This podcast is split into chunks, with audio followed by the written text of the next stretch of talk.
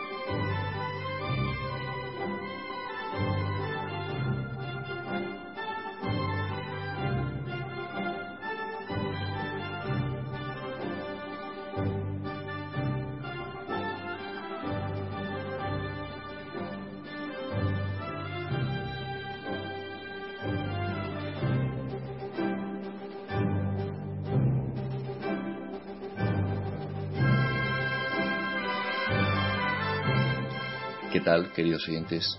¿Cómo estáis? Es sábado 31 de agosto y comenzamos aquí una nueva edición de Radio Libertad Constituyente. Soy Jesús Murciego y contamos en Somos Aguas con nuestro equipo, en el que está Jacobo Olmedo, Adrián Perales y don Antonio García Trevijano. ¿Qué tal? ¿Cómo estáis? Muy bien, ¿qué tal Jesús? Encantado. Y, y tú, Jacobo, también lo veo bien, ¿no? Sí, estamos bien. me preguntaba cosas de abogado antes. Ahora, el día de hoy está un poco mejor. Yo sigo mejor del dolor de la pierna, que ha, me ha hecho retroceder mucho el clima, el cambio. Pero estoy mejor, yo creo que porque mi corazón salta de alegría eh, por lo que está sucediendo en el Reino Unido. Es verdad, estoy tan contento de que haya sido derrotado el Cameron que estoy ansioso por recordar, eh, ilustrar a los que nos siguen, a los que nos oyen, de la importancia tan enorme que tiene el hecho que haya el Parlamento haya dejado en ridículo, haya humillado al primer ministro Cameron. ¿Qué noticias hay hoy, Jesús, sobre este tema? Pues hoy nos vamos a ir directamente a la prensa británica, que es la que mejor nos va a informar sobre la resaca de, y las consecuencias de la votación ahí en el Parlamento y en la que el primer ministro salió derrotado con una derrota que califica la prensa como humillante, humillante e histórica. No se, no se hacía desde, desde 1782, casi 150 años. Y el titular que, que nos trae el diario The Telegraph dice lo siguiente: Los Estados Unidos planean atacar con la ayuda de su aliado más antiguo, su más viejo aliado, que es Francia. Antonio, ¿qué le parece este titular? Bueno, hay que es tan sugerente lo que la prensa británica dice que casi conviene que yo vaya analizando estas opiniones por separado porque son importantísimas. En primer lugar, está diciendo que la derrota de Cameron es histórica, aparte de humillante, que es histórica. Y es verdad, pero no, no hace más no hace 150 años, hace muchísimo más. 131. ¿Eh? Bueno, en realidad, la derrota de un primer ministro, por tanto, con un partido gobernante, apoyado por él. La, esto no sucedía en Inglaterra desde el año 1782, cuando el primer ministro era Lord North y el asunto por el que el Parlamento desautoriza, humilla y vota en contra del primer ministro era más importante aún que el actual, que eh, la posible ataque militar a un país como Siria. En, en 1782 se plantea un debate extraordinario sobre si debe o no continuarse Inglaterra debe de continuar o no la guerra de independencia de las colonias contra las colonias de lo que fueron luego los Estados Unidos de América del Norte, las colonias inglesas que se sublevaron contra el imperio británico, contra el rey Jorge. Y ese tema perdieron las batallas cuando iba perdiendo Inglaterra, Reino Unido, Gran Bretaña perdía, ya el Parlamento, planteó, no el Parlamento, el gobierno se planteó el tema de continuar la guerra. Y ese tema tan crucial, tan vital para Inglaterra y para el mundo y para el porvenir, para hoy, fue sucedió en 1782. Y Lord North, primer ministro, fue derrotado por el Parlamento. Cualquier cosa. Bueno, pues desde entonces no había sucedido nada semejante hasta este día, hasta ayer, antes de ayer, hasta la derrota de Camerún. Esa es la humillación tan enorme que ha sufrido. Segundo tema. Has dicho, o no sé si has dicho ya, pero antes de empezar me lo has dicho, que, que piensa dimitir o piensa destituir a cinco ministros. Así es. El titular es que el, gobierno eh, está pensando en, en destituir a cinco ministros por la pérdida, por la, por la pérdida de la votación. Muy bien. Deben saber nuestros oyentes el origen de esta facultad que tienen los primeros ministros para destituir a sus ministros cuando lo consideren conveniente.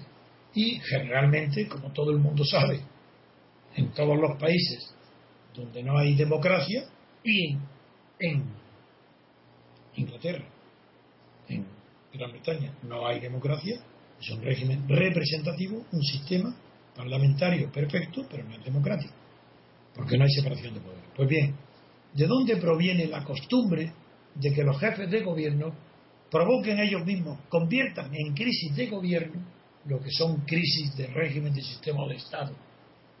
Eso proviene ¿Y por qué? Pensemos en Rajoy aquí, para que todo el mundo lo comprenda. Rajoy está en una situación muy mal. Y ya la prensa empieza a hablar de que piensa haber un cambio de ministro, que va a haber una crisis, que va a cambiar a Gallardón, a Montoro, etcétera. Esa costumbre proviene, y tiene mucha importancia recordarlo ahora, de, del tiempo donde los reyes absolutos, antes de que hubiera eh, limitaciones a su poder, ellos mismos resolvían sus momentos de, impopularidad o de fracaso destituyendo o cambiando de ministros. No les pasaba nada, tenían cambiado. Luego, ya los primeros pensadores, el primer pensamiento liberal que trató de este tema fue Benjamin Costa, donde escribió la primera escritos suyos fueron hechos bajo el directorio, antes de Napoleón, pero próximo ya el triunfo de Bonaparte. Y en sus escritos, Benjamín Constant plantea el tema de la impunidad o inmunidad de los reyes. Y ahí explica por qué razón, que él justifica y considera buena. Los pueblos conceden a las familias que le han dado su personalidad al pueblo y la independencia y la nación, que simbolizan al menos esos valores, deben quedar exentas de todo castigo, de toda, de toda punición. Y para evitar ese castigo, se traslada el castigo que merecen los reyes, que merecen, lo trasladan a sus ministros, al primer ministro o a los ministros. Que por esa razón es donde deriva la costumbre de que los reyes son, las constituciones modernas monárquicas, irresponsables, son irresponsables porque los responsables son los que firman con el rey. El refrendo. El refrendo. Y eso está muy bien explicado en Benjamín Costa. Pues bien, este Cameron, que ha perdido, no tiene la gallardía de aceptar las consecuencias de su humillación. Y ahora quiere despedir a, a cuatro o cinco ministros haciéndolos responsables de haberle informado mal o a destiempo o que no han calibrado bien la situación. Pero eso no es culpa del ministro, eso es culpa suya. Él es quien, como primer ministro, está obligado a calibrar, a evaluar las informaciones que recibe de su ministro. La decisión es suya. ¡Qué cobardía! Y sin embargo, ¿de dónde procede que los gobernados acepten que el primer ministro destituya a los ministros en lugar de dimitir él? Lo lógico y normal es pedir la dimisión inmediata del ministro y que convoque elecciones. Si no quiere su partido, nombrar a otro, que puede, porque el Parlamento puede dimite y el Parlamento puede nombrar, hasta que no haya el periodo electoral, puede nombrar a otro primer ministro. Pero en cualquier caso, que convoque elecciones, si no. Y lo que hace, por tanto, Cameron es una cobardía y una imitación de la costumbre introducida por los reyes absolutos para ser impune, no ser castigado por sus errores. Eso conviene saber. Pero hay, como he recordado a Francia, en la Revolución Francesa, que es la, después de la Revolución Francesa es cuando Benjamín Costa, después, sí, en la postrimería, en el directorio, sí, me, me da pie para recordar eh, algo importantísimo, que ahora tratan, la prensa me ha dicho que trata, ¿cómo llama a Francia? El aliado más antiguo de Estados Unidos. ¿Más antiguo o más viejo? Más viejo. Ah. Más viejo es verdad. Bueno, también más antiguo no significa lo mismo, pero más viejo es verdad. Porque Francia fue aliada de Estados Unidos antes de que existiera Estados Unidos. Ah, ¿Qué dirá qué es eso? Pues muy bien, antes de que las colonias que se sublevaron inglesas, que se sublevaron de ultramar, que se sublevaron contra Inglaterra, contra Gran Bretaña, Francia ya fue aliada. Y empezó, la alianza con Francia empezó casi casi como una rebelión o una como algo uh, fuera de juego, uno, un obside de Lafayette. El que fue famoso general Lafayette estaba casado con una aristócrata muy rica y él mismo se financió sin que fuera oficial y que Luis XVI lo apoyara una expedición a Estados Unidos para apoyar la guerra de independencia, es decir, apoyar a Washington. Viajó allí, a Washington. Y antes de que se produjera luego ya el reconocimiento de Francia como aliada, antes ya fue Lafayette el que forzó la mano y ayudó a Washington en la búsqueda de un ejército que en Estados Unidos, en, en las colonias inglesas, no era profesional. El ejército se formó con los cazadores y granjeros que en sus casas tenían todo un rifle encima de las puertas, como habéis visto en las películas y en las novelas, se sabe. Con eso se fue formando el ejército de Washington. Y la primera, y aunque Lafayette no fue un gran hombre, ni un gran militar, pero la fama de que venía de Francia, un país fuerte, en revolución además, aunque era antes de la revolución, pero que sí que bajo Luis XVI que veniera un general francés, un aristócrata francés, con un ejército de voluntarios, fue un hecho extraordinario que movilizó muy a la opinión interna de las colonias, de los colonos americanos. Y es verdad por ello que fue Francia el primer aliado de, Estados Unidos. Y esa alianza se la fragó y por eso se fragó con Lafayette, que, que sin embargo obtuvo más éxito, más beneficio personal Lafayette cuando retornó después de 1780, del final de la guerra de independencia, que fue en 1783, cuando retornó a París, la rentabilidad y la fama de héroe que trajo consigo Lafayette, la rentabilizó por la carrera fulminante que hizo en la Revolución Francesa, siendo un hombre mediocre, muy vanidoso y de muy poca formación militar. Pero fue nombrado jefe de la Guardia Nacional en la Revolución. Fue nombrado ya con Luis XVI cuando se, Luis XVI se hizo revolucionario se puso la cocarde revolucionaria y juró en falso, celebró la, la misa solemne y el Te Deum dando la acción de gracias por las masacres de la Bastilla y en ese acto se nombró jefe de la Guardia Nacional, que era la antigua Guardia Municipal de la Comuna de París, se puso al frente Lafayette, que tuvo el, el triste destino de ser justamente Lafayette, que había sido aupado por la revolución, al pocos meses, los meses, esto fue en el mes de julio, pues en el mes de, septiembre del año 91, así inmediatamente, tuvo la desfachatez de fusilar en la plaza de Marte a los que estaban firmando pacíficamente en una mesa la, el nombramiento de un regente o la proclamación de la República cuando Luis XVI huyó a Bahrein. La respuesta de Lafayette fue fusilar su a caballo, del caballo, fusilar, fusilaron a unas 80 personas que estaban firmando peticiones de nombrar un regente o proclamar la república porque el rey Luis XVI había huido con toda su familia al extranjero y lo sorprendieron en Barenne, muy cerca ya de la frontera. Mientras en la asamblea se decía que no había huido, sino que había sido raptado. Eso no fue la asamblea, eso fue después, no es que se decía. Eso fue, digo, eso fue lo que pasó. Y eso fue ante ese, la protesta. En la asamblea hace una ley, un decreto, para salvar al rey, empezando por Robespierre, todos mienten cínicamente. Y, y, no para salvar al rey, para salvarse ellos mismos. Porque si estaban de diputados en la asamblea, era por en virtud de la asamblea constituyente que se había convocado por la monarquía.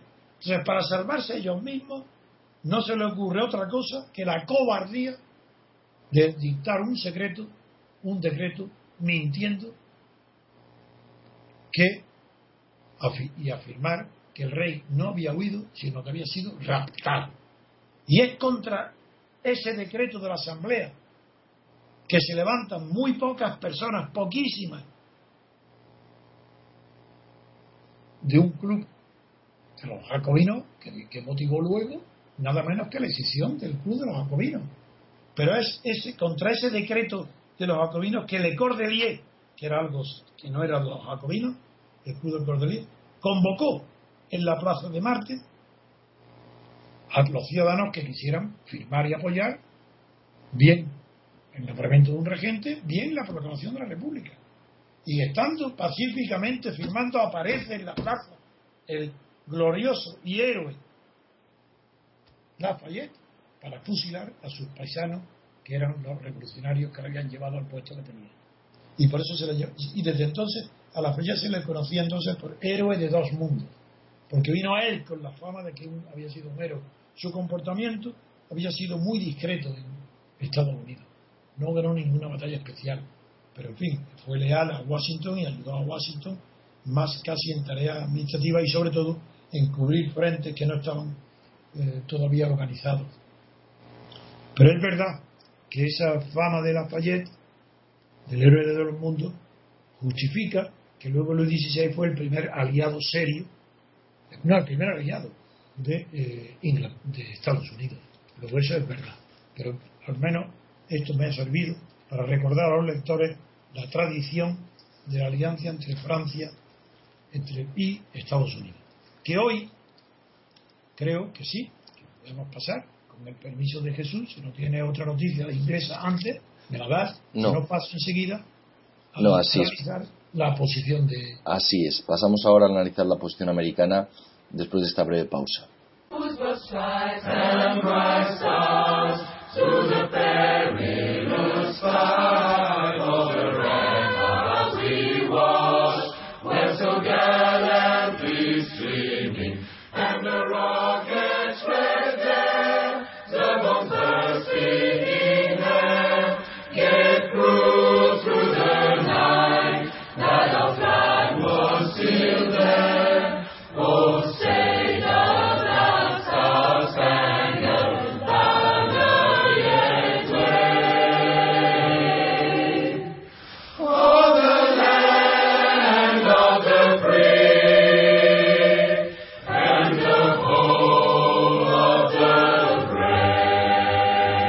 Pasamos ahora a analizar la posición de Francia, que en el, en el periódico El País, su portada, uno de los subtítulos, dice así, Hollande formará alianza con Obama. Don Antonio, ¿cuál es su, Sí. cuál es su criterio? Bueno, primero, no que sea sorprendente, porque la palabra sorprendente implicaría que no era de esperar, cuando todos los síntomas de este mes, de este último tiempo, se esperaba lo de Holanda. No es sorprendente, lo que es insólito. Francia es un país tradicionalmente pacifista. No, bueno, tampoco tradicional, desde Napoleón. Porque claro, con Napoleón llamarle pacifista a Francia sería un poco... Francia no es pacifista, pero desde Napoleón III, que fue el responsable de la guerra franco-prusiana, sí es verdad que durante el siglo XX, pues Francia no tiene una tradición bélica y se convirtió en, más bien, en un- una cultura, no digo país ni nación, en una cultura favorable a la paz. La cultura francesa es pacífica. Por eso digo que es insólito que Holanda, que es socialista, se atreva a declarar la guerra, porque esto es declarar la guerra, que más da llamarle con palabras intervención limitada, el objetivo no es derrocar ni cambiar el régimen, es dar un castigo, etcétera. Ya hablaremos de todo esto. El hecho que declarar la guerra es un ataque militar a un país extranjero, eso es un acto de guerra. No podemos engañarnos con palabras diplomáticas, es un acto de guerra. Y es insólito que Francia, en el siglo XXI, haga un acto de guerra contra Siria cuando su inmediato antecedente, el de Nicolás Sarkozy, a propósito de Irak, fue el contrario. Fue decir no, tomar el liderazgo de la no intervención de Francia ni de Europa en la guerra de Irak. ¿Qué ha pasado en Francia para que un socialista tome una postura que, digo, porque según las ideologías más favorables a la paz eh, siempre se figura que son las ideologías socialistas, aunque esto habrá que ver, no es el tema de hoy, pero en fin, la gente entiende muy bien que los socialistas sean más inclinados a la paz que los conservadores o la derecha, que son más imperialistas o que quieren más orden. Todo estos son tópicos en los que yo no creo, pero lo recuerdo porque como la opinión pública piensa esto que estoy diciendo, es sorprendente que en Francia, donde Nicolás Sarkozy dijo que no a la intervención militar de Estados Unidos en Irak, porque no porque creyera que no hubiera armas de Don Antonio, don Antonio, Fue Chirac. Es que no fue, no fue Sarkozy, yo creo que fue el anterior. Yo creo que fue Chirac. Ah, perdón, perdón, me he confundido en la- en la- en el nombre. Es Chirac, claro que sí. Sí, perdón. Yo, yo creo que todo el mundo se habrá dado bueno, todo el mundo que se, siga los acontecimientos. Hablo de Chirac. Bueno, pues es sorprendente que la derecha diga no a la guerra y la izquierda diga sí a la guerra, a un acto de guerra. Aunque ya sabéis que yo la distinción entre derecha e izquierda la pongo siempre entre paréntesis, porque es un es es un eslogan pensar eso. No entre comillas. No, entre comillas yo no pongo nada. Poner entre comillas algo es no tener la palabra adecuada. Para decirla con precisión lo que quiere expresar. Entre comillas no. No se habla entre comillas. Y, en- se escribe entre comillas cuando se reproduce un texto ajeno. Si no, tampoco. Pero en fin, ¿por qué razón este hombre? Yo creo que aquí intervienen mucho los factores psicológicos. Mm, Precisamente en la literatura política inglesa hay mejores argumentos mejores y mejores reflexiones para comprender que muchas veces las guerras están motivadas por razones psicológicas del jefe del Estado que declara la guerra. Eso que en la antigüedad ha sido bien analizado. Por ejemplo, las guerras clásicas de, de los griegos, los romanos de Marco Antonio, me estoy acordando, las guerras de Roma, de Pompeyo, se conocían muy bien los factores psicológicos, siguen siendo muy importantes en la época moderna, después de la monarquía absoluta, por la psicología de los gobernantes.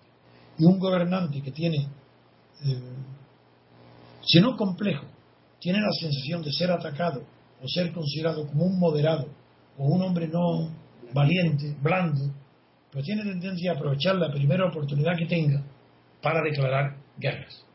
Y esto es común, en este caso, no solo a Obama, sino al propio Obama.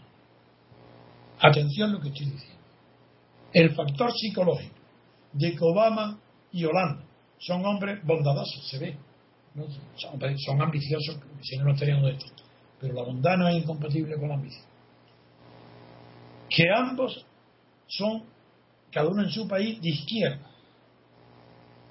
Es decir, en principio de una ideología contraria al abuso, a la intervención por la fuerza, al uso de la fuerza para imponer sus criterios. Que ambos, que Obama está siendo criticado por el Partido Republicano y por la élite de Estados Unidos de blando con Siria. Que Obama no quiere intervenir, no quería intervenir en Siria porque no quería repetir los errores de Irak y Afganistán. Y que sin embargo ahora, que Kerry, el propio secretario de Estado actual de Obama, era contrario también a las intervenciones militares anteriores. Y sin embargo, que ahora los dos estén de acuerdo en actuar sin el consentimiento de la ONU. Eso es gravísimo. Porque mm, tanto Obama como Kerry criticaron criticar la administración anterior de Bush, el de las armas de destrucción masiva inexistentes en Irak, lo criticaban porque estaban actuaban mintiendo y engañando y sin la ONU. Pero es que está repitiéndose tristemente la historia. Es que Kerry está literalmente diciendo que para qué. Esperar a uno que va a decir lo que ya sabe. Obama diciendo que no, que con independencia de lo que piense la ONU, que tienen que castigar. Pero ¿qué, qué influencia ha tenido tanto en Hollande, en Francia, el jefe de la República, el presidente de la República Francesa, como en Obama y Kerry, ¿qué influencia ha tenido su carácter? Pues que tienen fama de blando. Y estando en el poder quieren demostrar que eso no es verdad, que, que tienen fuerza, que tienen carácter, que pueden pelear. Y esto tiene importancia muchísimo. Porque Holanda tiene sobre sí un dato que antes no tenía para explicar por qué Hollande dice que está dispuesto a, un acto de guerra contra Siria, aliado y apoyándose en Estados Unidos. ¿Por qué considera un casus belli? Don, don Antonio, el titular del diario británico The Guardian dice que Francia espera reemplazar al Reino Unido como aliado clave en la intervención en Siria. François, Hollande reafirma su resolución de castigar a Damasco sobre el uso de armas químicas y prepara conversaciones con Barack Obama. También dice que el, presidente no está sujeto o no tiene eh, la necesidad del apoyo parlamentario para lanzar un ataque con Siria. Sí, ha dicho además Obama que no va a someterlo a las cámaras. No, no, pero está hablando de Holanda, ¿no? Sí, así es, Holanda. Disculpe. Está hablando de Holanda. Bueno, gracias. Yo me lo he figurado. Pero qué, horror, qué error tan grande están cometiendo. Es que la verdad, hay tan pocos analistas que comenten los asuntos del día con el peso tan inmenso que supone la tradición, que se equivocan. Voy a terminar mi razonamiento porque me ha hecho muy bien en interrumpirme para decirme que es verdad que en el Reino Unido ya están comentando lo de Francia. Pero yo critico ahora, ya seguí ya al hilo de esto, critico que eso es una ilusión, es iluso. Francia no puede sustituir nunca a Inglaterra como aliada de Estados Unidos, nunca. Porque mientras que Estados Unidos y Inglaterra él, tienen la misma cultura, y dentro de la cultura está también la dimensión política de la cultura, Francia no. La cultura francesa está mucho más cerca de Europa continental que de Estados Unidos. Una alianza dura. Además, el antecedente de De Gaulle explica todo lo que esa diferencia. De Gaulle era un aliado en la guerra contra Hitler y sin embargo se las tuvo tiesas. De Gaulle, Estados Unidos era para De Gaulle un peligro. No era, no era. Y mientras que Churchill era el indiscutible aliado de, de Roosevelt en la guerra, no sucedía lo mismo con De Gaulle. De Gaulle, claro que estaba en la misma guerra y era aliado, pero siempre quería poner un pero, siempre ponía su distancia con Estados Unidos. Estados Unidos eso, porque no era la persona, era la cultura francesa la que ponía sus distancias. Y eso hoy existe igual. Holanda, una cosa es que Holanda apoye a Estados Unidos en un asunto puntual, concreto, determinado, que tiene límites en el tiempo y en el espacio, y otra cosa es un aliado que diría el cursi de Zapatero de civilización. La similitud de civilización, digo aquí la palabra civilización, en lugar de cultura, entre Reino Unido y Estados Unidos es tan fuerte que son aliados quieran o no quieran. En cambio, con Francia es un acto de voluntad, de pensamiento, el que convierte para un asunto concreto en aliado preferente de Estados Unidos, preferente. Pero no es que preferente, es que es el único. Si es que el único país desarrollado, la única Estado importante que ha declarado que está dispuesto a intervenir militarmente contra el régimen de el Saddam, el Assad, es Francia, donde está el otro. ¿Cómo que aliado preferente? ¿De, qué están hablando? Si no hay otro. ¿Dónde está Alemania? ¿Alemania? ¿Y ¿Dónde está Italia? hombre, España. se han olvidado de, que aquí en España tienen a García Margallo. Hombre, eso, como caiga Estados Unidos, está pidiendo a García Margallo que intervenga, hombre. Porque eso sí que le dará terror a, figurar a García Margallo en Siria. Bueno, ya están diciendo, aprovecho este paréntesis de humor, para decir que en España ya está diciendo el gobierno que esperarán la resolución de la ONU. ¿Para qué? Amigos, para decidir. Es decir, decidir es guerra o paz. No puede haber otra. Es decir, España está esperando el informe de la ONU para decidir si ataca o no ataca a Siria. Es hasta ese punto de locura. Decir, esperar para decidir, eso ya es el colmo de la imprudencia diplomática. No se puede decir eso. España apoyará o no apoyará, que es otra cosa, distinta. La decisión de Estados Unidos y de Francia según el informe de la ONU. Es otra cosa. Que la diplomacia española diga, esperamos la elección para saber si apoyamos o no apoyamos la acción bélica. Pero volviendo a Francia. Francia, Holanda, exagera los defectos, como yo esperaba que sucediera, exagera los defectos de Obama. Son dos temperamentos intelectuales. Obama es un intelectual, es que Holanda también. Los dos son hombres de acción. No, es incompatible. Pero claro, predomina el intelecto sobre la voluntad de acción, pues califica un tipo de un tipo de personalidad política distinta. Tienen bastante parecido Obama. Obama me decepciona, ya, antes de pasar a Obama. Estoy muy decepcionado, porque las palabras de Obama carecen de sentido, son impropias de las palabras que pronunciaba cuando era candidato. Dice Obama que no pretende derrocar el régimen, que no pretende sustituir eh, y sin embargo lo ataca empleando palabras que me dejan mudo de decepción. Dice que Siria, el empleo de armas es un peligro, ataca la seguridad del mundo. Ha dicho así literalmente, la seguridad de Estados Unidos. Pero ¿quién se puede creer esa tontería? Que el régimen sirio pone, está poniendo en peligro la seguridad del mundo. Es decir, de Estados Unidos, de Rusia, de China, de Europa que las armas en posesión, en posesión de, de la SAL están poniendo en peligro la seguridad del mundo. Y que no se. Ah, pues muy bien, si fuera verdad, inmediatamente había que arrasar a Siria, cambiar el régimen en el acto.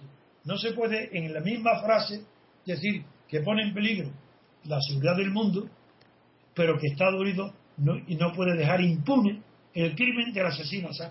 Ah, es un asesino. Un asesino que pone en peligro la paz del mundo, eso es mentira. Quien ponía en peligro la paz del mundo era Hitler, Stalin, nada más. Ni siquiera Mussolini podía poner en peligro la ciudad del mundo. No tenía potencia para eso. Esto no hay derecho a que personales, personalidades de las que se puede exigir y esperar lenguaje apropiado engañen a la opinión. Es mentira. No hay ningún peligro para el mundo. Hay peligro, claro que hay peligro. ¿Para quién? Para los habitantes de Siria. Para los enemigos internos del régimen sirio. Eso es claro. La química, las, gases, los misiles, los cohetes de gas mortal, letal, mortífero. Esos cohetes, yo doy por supuesto que existen. Y doy por supuesto que han sido empleados. No sé cómo. Porque ahora ya, incluso en Francia, empiezan a oírse frases relativas a que solamente insisten en que existe, en que ha habido matanzas, pero todavía pero no se atreven ya a decir que son del gobierno. Eso está ya relativizándose esas palabras. Yo no lo sé. Lo que sí digo es que no hay peligro para el mundo porque sigue tenga, ¿Qué, le, ¿Qué le parece, don Antonio, la afirmación de Obama que dice que los Estados Unidos tienen la obligación como líder mundial de actuar en Siria? Pues no, falso, mentira de eso estoy hablando. Estoy, estoy decepcionado por Obama. Nunca ha sido tan demagogo como ahora. Nunca ha mentido tan claramente como ahora. Esto es insoportable. Que Obama, que despertó tantas esperanzas en mí desde luego, lo reconozco, y que internacionalmente sea tan ingenuo y que utilice el mismo lenguaje que todos los demás, que mienta, que exagere. Acabar con Siria si queréis, pero no digáis tonterías. No está poniendo en peligro nada. Además, ¿qué diferencia hay? ¿Qué crimen? ¿Qué asesino? Porque asesina con gas. Pero vamos a ver.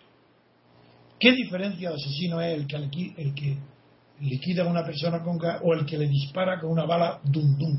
¿Os recordáis? Las balas dum dum estuvieron prohibidas como, como la arma de destrucción masiva ahora. Son unas balas corrientes de fusil que tienen una, una excisión, una fisura, una grieta, una cruz en la punta y al entrar en el cuerpo explotan, salen como un boquete, hacen como un cañonazo. Bueno, pues esto, ¿qué diferencia hay matar de una manera o de otra? Más o menos dolorosa. Ah, entran enseguida en juego. Entran en juego enseguida los niños y la retaguardia. ¿Por qué esa protección a los niños y no a las mujeres? ¿Por qué se insiste tanto en los niños? Pero si es que, ¿por qué, por qué es más grave que la población civil mueran más, es más grave que mueran niños que que mueran mujeres o ancianos. ¿Por qué se valora más la vida? Todo eso es pura demagogia. ¿Qué? Los niños. Y que han muerto 200 niños. Bueno, pues, ¿Es que acaso no han muerto muchos más niños con los bombardeos, con de armas clásicas, no con gracias en todo lo que lleva el tiempo de guerra civil en Siria? Sin duda ninguna. ¿Por qué ahora Obama repite otra vez las palabras literales que me has dicho, que dice Obama, Jesús. Em, Obama dice lo siguiente. Estados Unidos tiene la obligación como líder mundial de actuar en Siria. Eso. Quería decir, las propias palabras indican su falsedad. No es necesario decir que Estados Unidos es el líder del mundo para justificar que tiene que actuar. Ah, luego tiene que actuar porque es líder del mundo. ¿Y quién te lo ha dicho? Porque en tiempos de la Guerra Fría había hablado del condominio. Y como había un equilibrio disuasorio en el armamento atómico, atómico estaba justificado que la, la, inteligencia política del mundo aceptara la tesis del condominio. Era Estados Unidos y la Unión Soviética. Pero hoy eso ha desaparecido. Es que hoy ¿Es líder del mundo Estados Unidos en China? ¿Es que el líder del mundo Estados Unidos en Rusia? ¿Es que el líder del mundo hoy en los países musulmanes donde prospera el terrorismo, la yihad y las guerras? No, no lo es. Entonces, ¿por qué? Eso no lo hubiera dicho antes. Lo va a acompañar, líder del mundo va acompañada de la consecuencia de ser líder, atacar a Siria, para justificar el ataque a Siria, como líder del mundo tiene que actuar. Ah, luego él se supone, él mismo se supone que es líder del mundo y ya está. Ya no hay que demostrar que tiene que actuar, porque es líder del mundo. Quiero decir que tanto vuelvo a Holanda, que es lo que nos ha interrumpido, que Holanda no solo es que repita la misma demagogia de Obama, de, de que es un, pone en peligro la seguridad del mundo, sino que en las medidas que propone Holanda está amparado,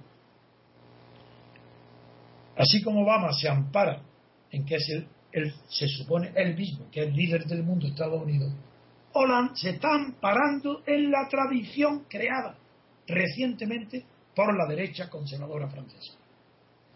Francia es líder en África, y se lo creen y lo dicen. Y por eso fue, sin pedir permiso a nadie, ni ONU, ni Estados Unidos, se presenta en Malí con todo el ejército, declara allí la guerra y acaba con el terrorismo y con la invasión del norte en el sur de Malí. Con la ayuda de Estados Unidos. Y claro, y ahí y es verdad que el líder en África, en esa zona y en esa operación, es indiscutiblemente Francia, más líder que Estados Unidos. Ahí Francia tiene un liderato que no tiene Estados Unidos. Lo tiene, porque hay una tradición descolonizadora, donde Francia tuvo un papel muy importante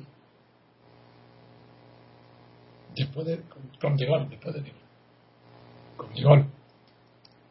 Y esa tradición pesa en la cultura política francesa. Eso permite que en Francia, Hollande, en África, Hollande intervenga con pescar, con seguridad. No necesita tapar su carácter pusilánime, exteriormente digo pusilánime, y también en el interior. En cambio ahora, como no es, no es en África, ahí no tiene autoridad cultural ni antecedente tradicional. No tiene base para actuar. ¿Qué hace? Para poder actuar sin escándalo de la opinión francesa, para estar apoyado por la ¿Qué hace? Imitar a Sarkozy. Amigo, está haciendo lo mismo que la derecha. ¿Cómo le va a criticar la derecha? Pero con una diferencia. Que quiere ser mejor que Sarkozy. La derecha quedó frustrada porque Sarkozy tomó la posición de no intervención en la guerra de Irak. Y con eso obtuvo una decepción grande de la derecha. Y Holanda ahora, siendo socialista, quiere conquistar la opinión de la derecha, pidiendo la intervención, haciendo, no pidiendo, interviniendo directamente en Siria, cuando cuando el propio Nicolás Sarkozy había tomado la decisión de no intervenir en la guerra de Estados Unidos contra Irak. Sí, aparece don Antonio una entrevista a Hollande en el diario El País, en el que le preguntan varias cosas. Una de ellas le dicen qué diferencia hay entre Irak, claro. entre Irak, entre lo que sucedió en Irak y lo que sucede ahora aquí. Y él dice eh, que el protocolo de 1925 prohíbe el uso de armas químicas y que es un hecho demostrado eh, que hay armas químicas. Lo que pasa es que después dice que no hay certeza absoluta. Hay una contradicción. Desde luego. Pero también dice que en, Irak no estaban en guerra y ahora hay una guerra que ha provocado cuántos muertos van, 100.000 creo.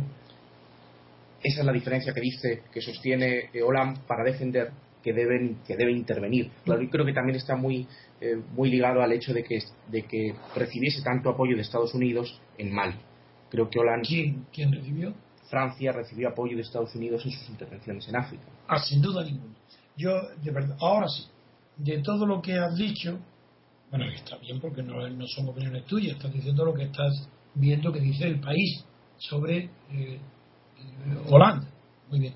Pero lo que es verdad de todo esto, lo demás es falso casi todo, salvo que se considera con una deuda frente a Estados Unidos por la ayuda que recibió de Estados Unidos y su apoyo incondicional en la guerra que declaró contra la invasión del sur por los rebeldes de la República de Mali. Ahí sí, eso siempre. En Holanda está pensando, mucho la gratitud y correspondencia con Estados Unidos por el apoyo que recibió el gobierno el gobierno francés de la época y él en su guerra por contra el terrorismo en África. Y es cierto, es cierto que en los anuncios del Guardian que antes ha leído Jesús, de que hay una pretensión o una posibilidad de que Francia sustituya al Reino Unido como aliado preferente, existe solamente un dato, pero muy pequeño. Por eso yo digo, eso no es verdad, pero existe un dato.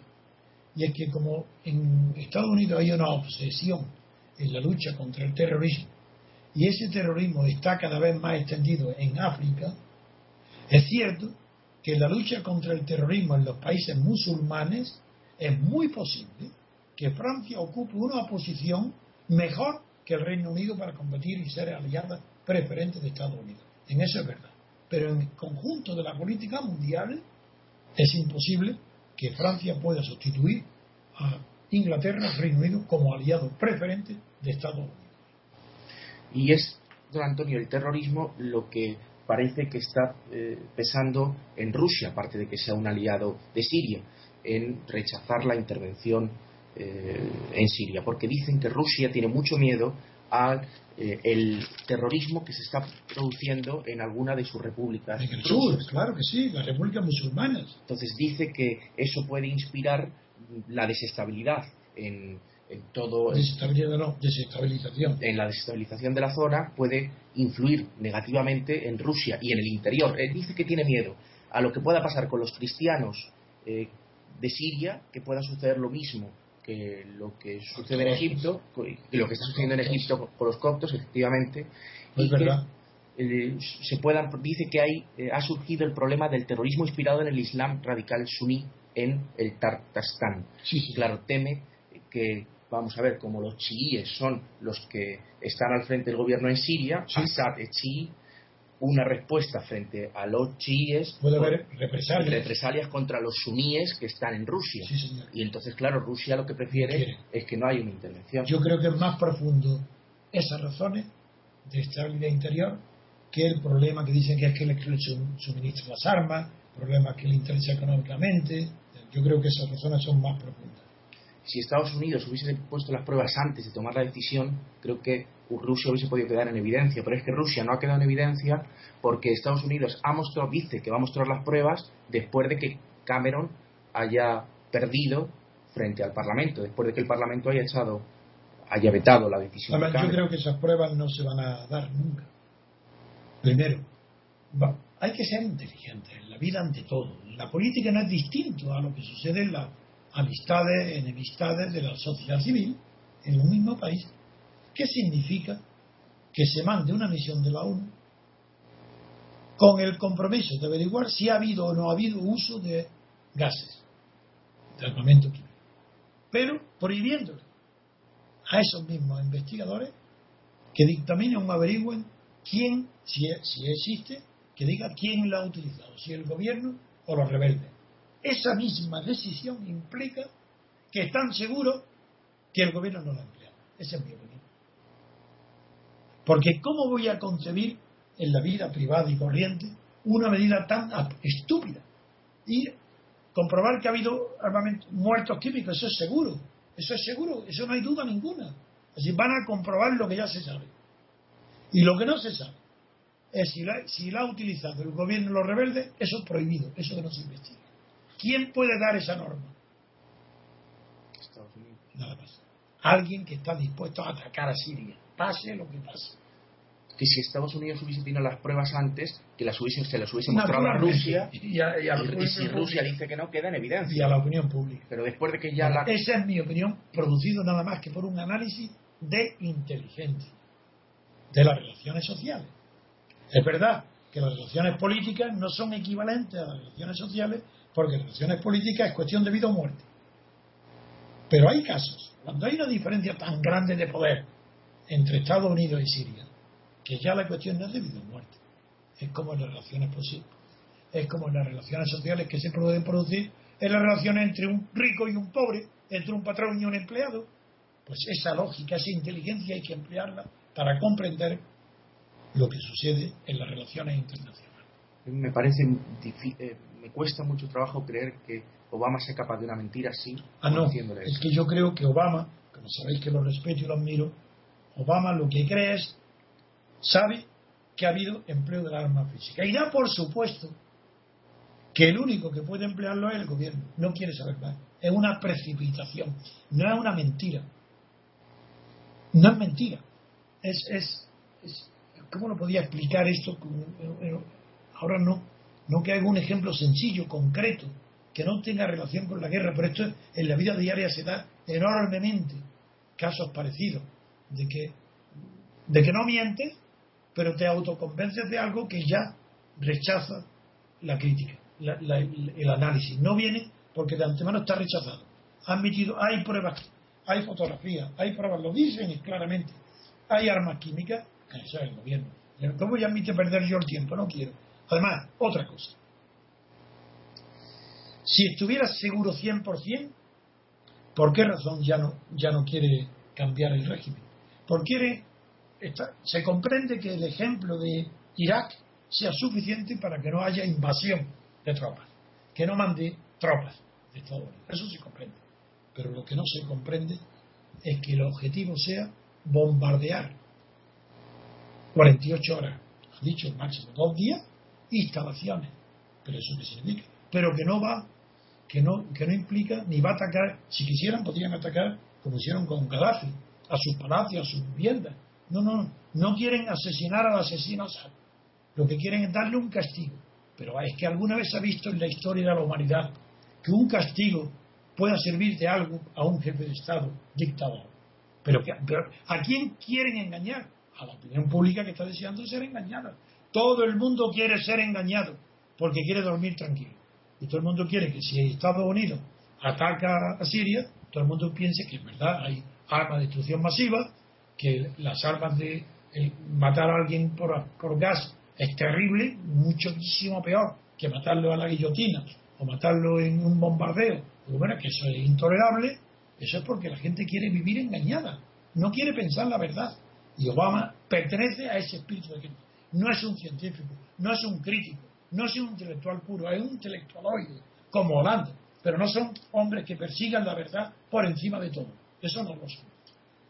a mí no me cuesta ningún trabajo pensar que Obama se autoengaña y tiene el prejuicio de decir, haya, habido armas químicas, ha habido bombardeo, eso solamente puede proceder del gobierno. Para mí no quiero saber más. Que la, ONU quiera investigar, que lo investigue. Para mí no, no lo necesito. Lo comprendo. Pero, claro, esto está jugando con un asunto muy serio. Y no, Estados Unidos hace el ridículo bombardeando a Siria si a los días siguientes, a la semana siguiente, 15 días y un mes después, continúan las cosas igual. No se castiga a un dictador. Pero qué absurdo es ese. Darle una lección a un dictador, darle una lección de qué? ¿Moral? ¿Para que deje de ser dictador? Un castigo físico, una tortura, venga, matarlo. No lo matáis, seguirá siendo dictador. No lo ataquéis, muy bien, porque las relaciones internacionales no, convienen. muy bien, no lo ataquéis. Pero la mentira de 24 horas bombardeo para dar un castigo demuestra que no están seguros de nada. Hay inseguridad. Es posible, no lo niego, que esa inseguridad provenga del fracaso en Irak y Afganistán. El fracaso de Estados Unidos es muy serio es muy fuerte. Irak, con el dictador Hassan Hussein, no tenía, no había terror, no había terrorismo. El terrorismo se ha multiplicado por mil desde que en Irak ha desaparecido el control del terror que tenía Saddam Hussein. Era un dictador. Muy bien, pero las cosas hay que saberlas y decir con claridad. Y yo no veo nada claro que Estados Unidos pueda atacar, bombardear instalaciones en Damasco y que eso se quede así pues se va a quedar así. Es peor, es peor. Ahora dice, dice el propio Obama, dice, todo el mundo dice que hay que hacer algo, pero nadie quiere hacerlo. ¿Qué dirán después del bombardeo? Sí que hay que pensarse las cosas como son. ¿Qué dirán los intelectuales, los periódicos, si un mes después o 15 días después del ataque militar de, de Estados Unidos y Francia contra objetivos militares sirios, que dirán, si continúan las cosas exactamente igual. Dirán, ¿y de qué ha servido esto? ¿Para qué? Bueno, pues eso estoy yo hoy. Yo no espero a ver, como decía Homero, no espero el resultado para, para ver si una cosa es buena o mala, como decía Homero, respecto a lo que en griego decían idiotas, que no significa exactamente idiotas, sino singulares, las personas individuales, individuales que esperan ver los acontecimientos para prevenirlo. No, la inteligencia tiene que prevenir los acontecimientos antes de que ocurran. Pues yo, yo estoy hablando porque sé que esto que estoy viendo hoy no conduce a nada. Al contrario, conduce a algo peor. Y de la misma manera que dije, por escrito y por en la voz, continuamente en la guerra de Irak, que era peor, que era contraproducente, y que habría después de la guerra de Irak un terrorismo que antes de la guerra no hubo, igual que dije que era matar moscas a cañonazo, vengarse del derribo de las Torres Gemelas, degradando la guerra. Ya hoy digo, y no me equivocaré, de que es un enorme error dar un castigo al dictador Assad que declaren la, que lo derriben del trono. Y si no se atreven a hacerlo, por la experiencia que tienen de Irak, que dejen a los rebeldes que lo hagan ellos solos. Que armen a los rebeldes. Que no intervengan, que sean, los dejen, porque produce al final menos daño cuando dice, todo el mundo dice que hay que hacer algo, pero no sabe, pero después no quieren hacerlo. No, es que todo el mundo quiere que lo que se haga no produzca un mal superior al que se quiere suprimir. Y en la guerra de Irak ha producido la intervención de Irak un mal muy superior al que se quiso evitar. Hoy el mundo tiene mucho más terror que el que tenía antes de la guerra de Irak. Esa es mi posición. Sí, Antonio, quería decirle dos cosas. Una, que se, se, ve la falta de confianza y seguridad en Kerry cuando dice primero que eh, hay razones de seguridad que demuestran con alta confianza que el gobierno sirio perpetró el ataque. Ahí dice alta confianza. Y luego un poco más adelante dice eh, que tiene la seguridad de que no existe posibilidad de error. Eso con relación a Kerry y con relación a, a Hollande, pues contestando Hollande a lo que usted acaba de decir, dice, si dejamos sin castigo la matanza de Damasco, dice, correría, correríamos el riesgo de una escalada que trivializaría el uso de esas armas y amenazaría a otros países. Es decir, esto último es un argumento que todavía no he destruido, pero también lo destruyo. Es, lo quiere decir, si no intervenimos ahora por haber utilizado un dictador, armamento químico, gas, eso quiere decir que estamos dando permiso para que todos los terroristas del mundo, todos los puedan utilizar. Bueno, eso es ciencia ficción. Porque, ¿qué, ¿qué Estado pero los estados que se llaman desarrollados establecidos queda excluido esa posibilidad, porque su opinión pública interior lo impide. Luego esa posibilidad queda solamente para los terroristas o aquellos estados tan débiles que están manejados por terroristas. Muy bien, pues en eso estamos, en una lucha. Si, si solamente puede estar el uso de terroristas, no son, no son estados. Lo que está pasando, porque los estados el terrorismo no tiene ese armamento, lo tienen los estados. Por eso yo, una de las causas por las que creo que de haber que ha habido uso de armamento químico no procede de los rebeldes, es porque los rebeldes, ¿cómo han llegado a su poder? ¿Cómo pueden utilizarlo? ¿Cómo pueden el armamento químico si están utilizando las armas que le mandan los aliados occidentales? Si están, los rebeldes están apoyados por Occidente. Todo eso es por lo que hay una contradicción entre gobierno que si utiliza la arma química es un suicidio, y rebelde que no les conviene utilizarlo, a no ser que sea para convencer a la opinión que lo está utilizando el gobierno, para una trampa, no, tiene sentido. Por eso, todo lo que no sea derribar a un dictador, que yo sí que estoy de acuerdo en eso, a los dictadores les odio, los odio. Mi vida ha sido una lucha permanente contra los dictadores y contra la mentira. Contra Franco terminó mi lucha contra la dictadura. Ahora llevo 30 años luchando contra la mentira, contra la demagogia. Y no voy a ceder. ¿Y usted ve que cuando eh, Truman decidió no invadir eh, España al final de la Segunda Guerra Mundial, que Roosevelt decían que sí había dado su palabra, o eso es lo que... Sí. ¿Usted cree que hubiese sido mejor? ¿Usted hubiese Eso, eso no está aprobado. Lo que sí está aprobado es que Inglaterra apoyó eh, el ministro Bevan, eso sí que está aprobado porque me lo han contado directamente a mí los protagonistas, que fue el conde de Barcelona. Sí. Eso sí está aprobado. Al final de la guerra pudo, es- pudo haberse, se produjo una circunstancia buenísima para que eh, hubiera, los aliados vencedores hubieran presionado y Franco se hubiera ido con un exilio dorado. Se hubiera ido. Sí. Y se hubiera- claro, y se hubiera puesto en el trono la monarquía al conde de Barcelona. Y el conde de Barcelona envía Sí, sí, sí, claro, claro. que No, y hay un manifiesto de los años. Sí. todo eso es serio. Claro que hubiera sido, ojalá hubiese, ojalá hubiera sucedido. Claro. No, ahora yo creo que, que mi posición es clarísima. Contra los dictadores y contra la mentira. Como es contra el dictador Assad, venga, de acuerdo, estoy de acuerdo, me parece muy bien que lo derriben. Pero como estoy contra la mentira, no quiero que se utilice el pretexto de las armas, del gas. Eso es mentira. La razón que se derriba es porque es un dictador que perjudica los intereses de Occidente. Porque si es un dictador que beneficia los intereses de Occidente, como era Mubarak en Egipto, yo ahí no. tam- También estaba en contra, pero Occidente no. Occidente y la, la derecha internacional, que le llamo yo, los países, los estados eh, gobernados por un conservadurismo, esos no quieren que se derriben los dictadores. Les encanta tener dictadores. A Estados Unidos les encanta que sean dictadores. Arabia Saudí. Claro que sí, y los reyes. Y son más fundamentalistas que ninguno. Que ningún otro, claro. Yo lo estoy es contra la mentira y la demagogia. Una, nuevo, primero contra los dictadores. Es también impropio de Obama, don Antonio, que, que no que haya decidido no someterlo, que, ten- que diga que no va. de- pues es verdad que en Estados Unidos el- es competencia del presidente lo- Sí. eh, declarar la guerra, Eso hace bien.